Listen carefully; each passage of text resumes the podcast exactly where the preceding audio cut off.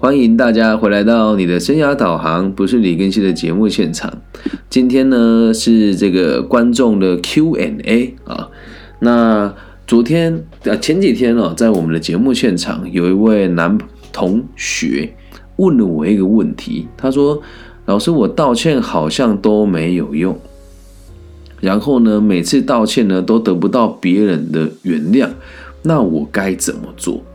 其实这个问题，我相信很多人都会有。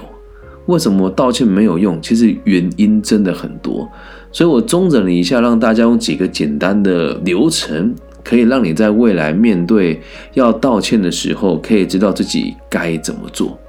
那不管你年纪多大，或者是你收入有多高，又或者是你在社会的位阶有多崇高啊，我们都可以用这样子的方式来跟别人相处。那相对的，如果你也只是一个刚出社会的人，或者是你还没有经济能力，把这一集听一听，在往后与他人有冲突，或者是想要道歉，或者是别人想要强迫你道歉的时候，就可以把这一集提出来，把它听一听哦。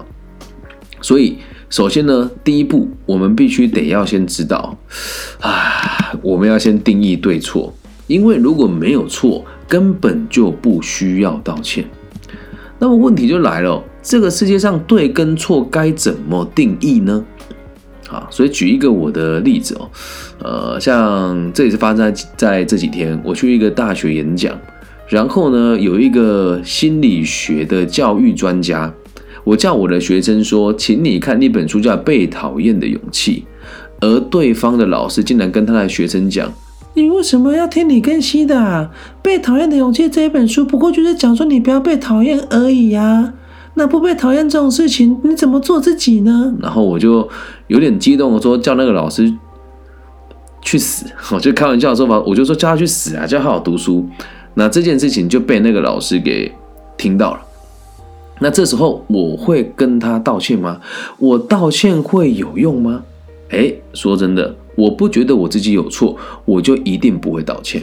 可是很多人会跟我讲说：“李老师，你应该去跟那个老师道歉，你叫他去死。”哎，我说：“哦，那他是不是也应该跟我道歉？”他说：“对吧？”他说：“我这个对心理学不了解，读那一本书只是要叫孩子不要被讨厌而已。”认识我的人跟听过我的课程的人都知道，那一本书是个体心理学入门，而不是单纯的讲说我们要勇敢做自己，并不是坊间那一种非常没有深度的书籍。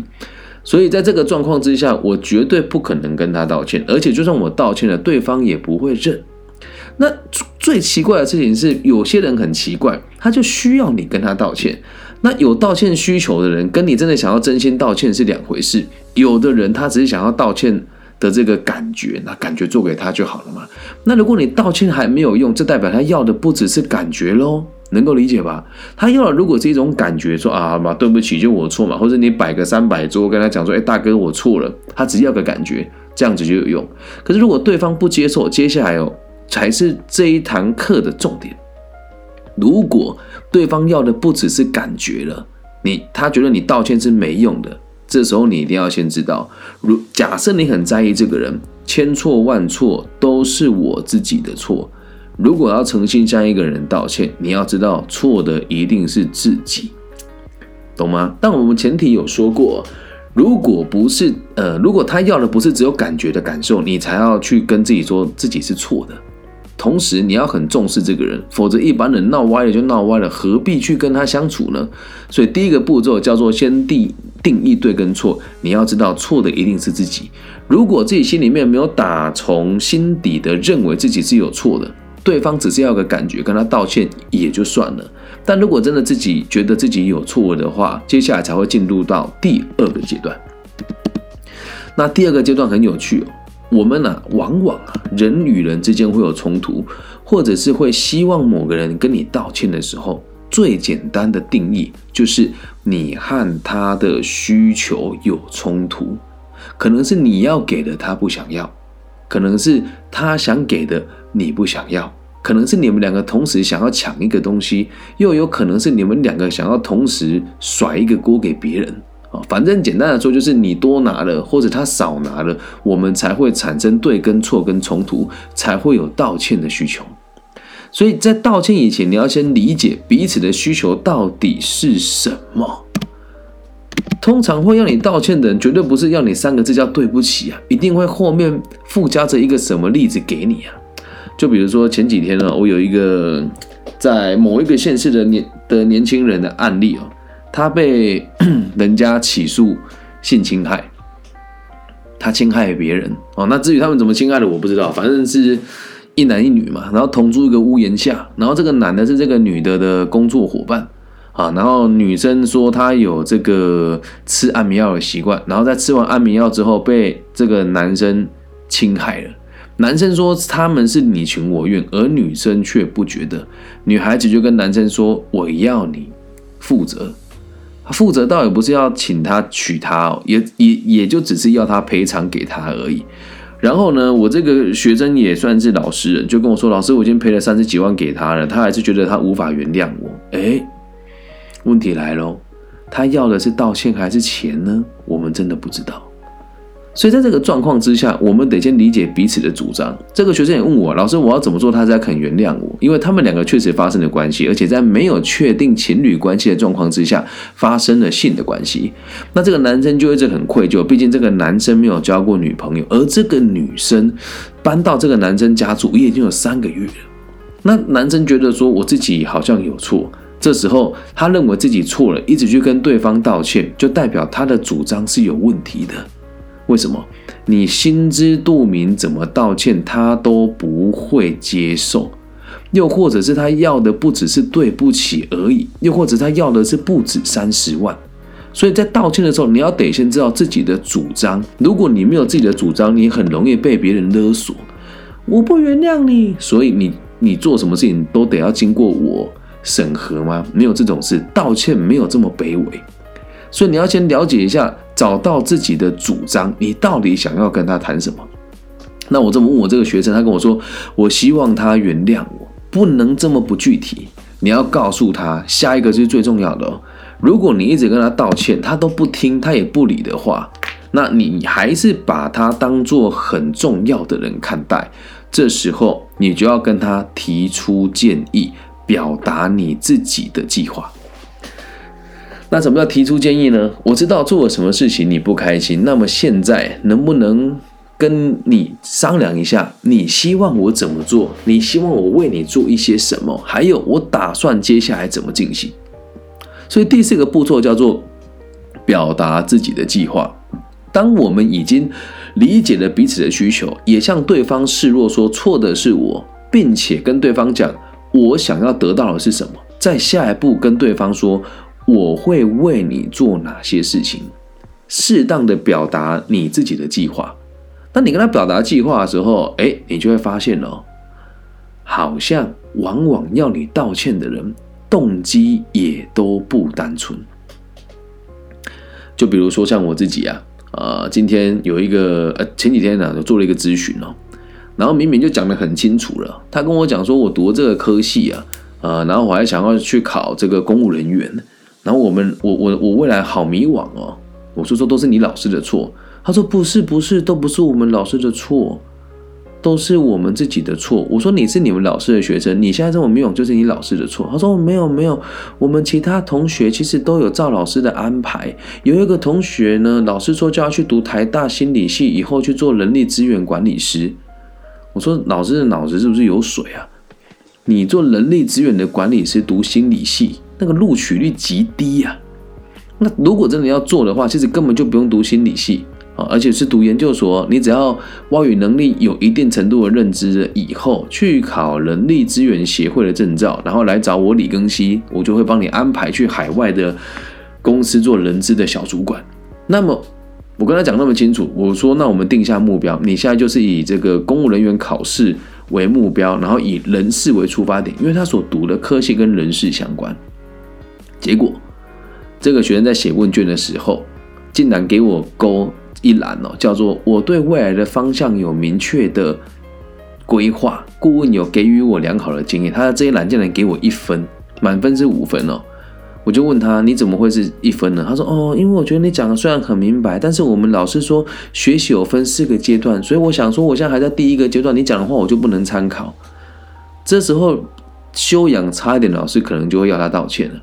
我们都讲得这么清楚了，也分析你事情的利弊了，你竟然给我勾个一分，还不能解释出个合理的解释，所以我不会需要他跟我道歉。那么你会问哦，那老师你会希望他把评分改成五分吗？我不需要，他说出他诚实的看法，对我来讲无所谓。但如果今天我要他改成五分的话，我一定会说你现在给我道歉，然后把分数改回来。所以记得，每个要你道歉的人，对你一定都会有目标，懂吗？希望对方道歉，他一定都是对你有目标的，他要的绝对不是对不起而已。所以第四步，你要告诉他你打算做什么。然后最有趣的事情是哦，假设你上面这几件这几件事情你都已经做到了的话，对方依旧不领情。接下来第五个步骤就很需要时间了。大家认为原谅一个人需要多久的时间呢？有的人可能三天，有的人可能三年，有个人可能一辈子。那有些人会说：“我等着某个人来跟我道歉，我等了很久。”你要记得哦，如果你是被道歉的人，你没有告诉对方你的需求是什么，那对方也不知道他需要跟你道歉。但有机会再做这一集啊，我们将要讨论的是为什么我的道歉都没有用。接下来第五个点才是最关键的。第五个点是，如果对方不原谅你，就代表你的行为不是他想要的。假设前面走到第四步，跟对方表达自己的计划，对方也说好，那我知道，你去做给我看，做到了我就原谅你。那这个做到了什么？我们不知道，所以第五个步骤会需要很长的时间，叫做闭嘴，好好去进行，直到他跟你道别，或者是原谅你为止。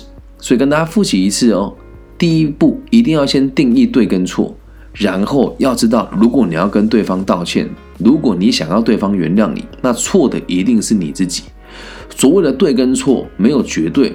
只有大家的立场不一样而已。接下来第二步，诚心的理解彼此的需求。你要跟他道歉，你图的是什么？那对方要你道歉，他图的是什么？第三个步骤，告诉他你能给的有什么，跟你想要给他哪一些东西，还有你不想要做哪些妥协。第四个步骤，把明确的规划写下来。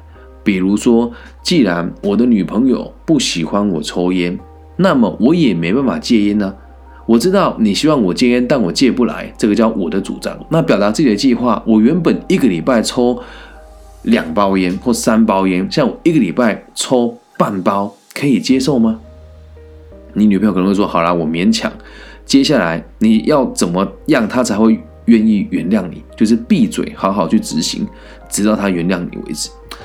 我这一辈子很少跟别人道歉，但如果真的要讲，我印象最深刻、最印象最深刻、最近一次真心诚意的跟别人道歉，应该就是离婚的过程了。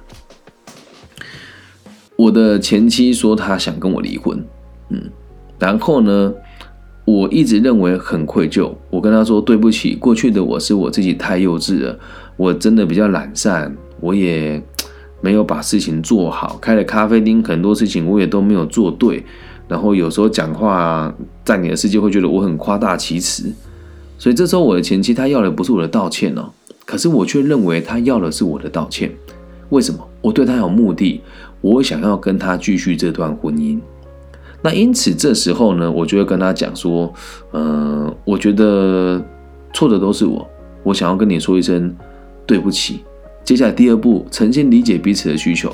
我想跟他道歉，但对方不接受，就是道歉没有用嘛。所以我跟他说，所以现在我们是非离婚不可吗？还是我们还有转圜的余地？对方说，我非离婚不可。如果你不离，我也要打官司跟你离婚。第三步，找到我的主张。我告诉他，那不然这样子好了，我的想法跟在我的立场里面。我是绝对不会跟你离婚的。那你的想法是什么？我的想法就是我打死不跟你离婚啊！但对方一直跟我讲说，我就是要离啊！你不离，我就不高，我就不高兴，我就生气啊！接下来第四步，我就想了很久。我那几天哦，就是那几天是那那一年哦，呃，我很常去南投偏乡演讲。那一年我去鹿谷初中，还有这个呃，反正就是南投的各个偏乡的中小学了。然后我那时候印象很深，我每天开车都在哭，然后一下车我就要跟大家讲说：“哎呀，这个谢谢你们来参加我的课程啊！”都要很很压抑自己的情绪哦。然后有一天我就突然觉得。我不能这样下去啊！我想跟他道歉，我得不到他的他的原谅。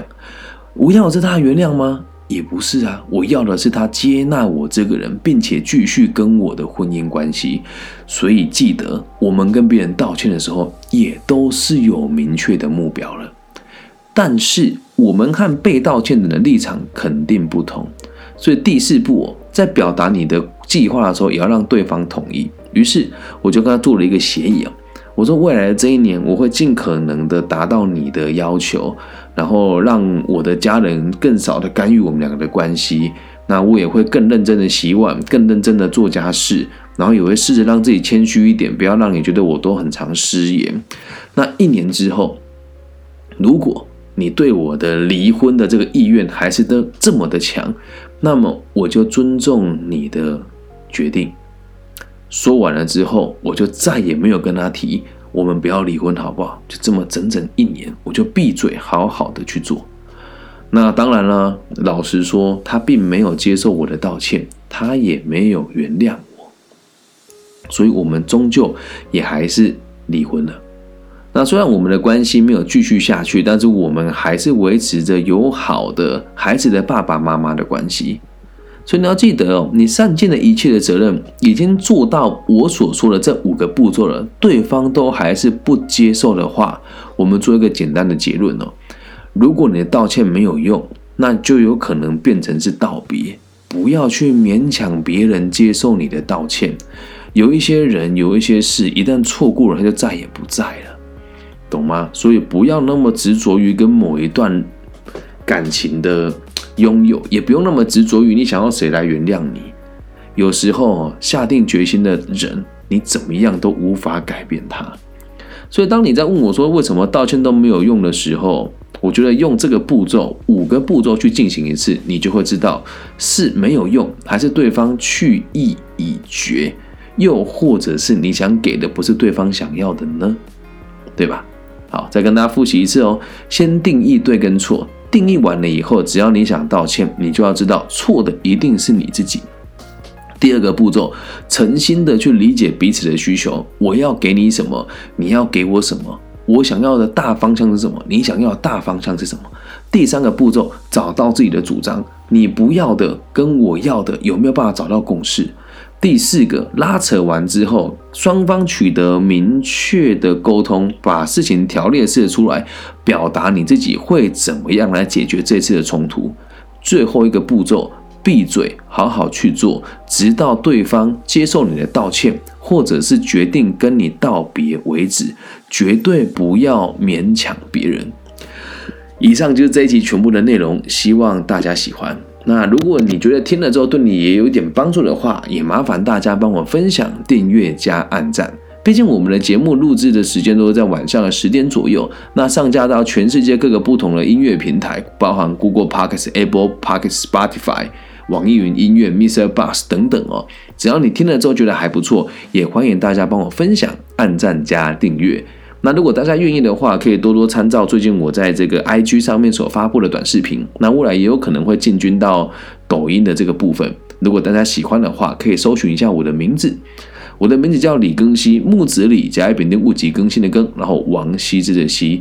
希望我们节目的存在可以带给这个世界更多安定的可能性。这样学会了吗？为什么你的道歉没有用？用这个方法套路进去。有时候，既然别人无法原谅你。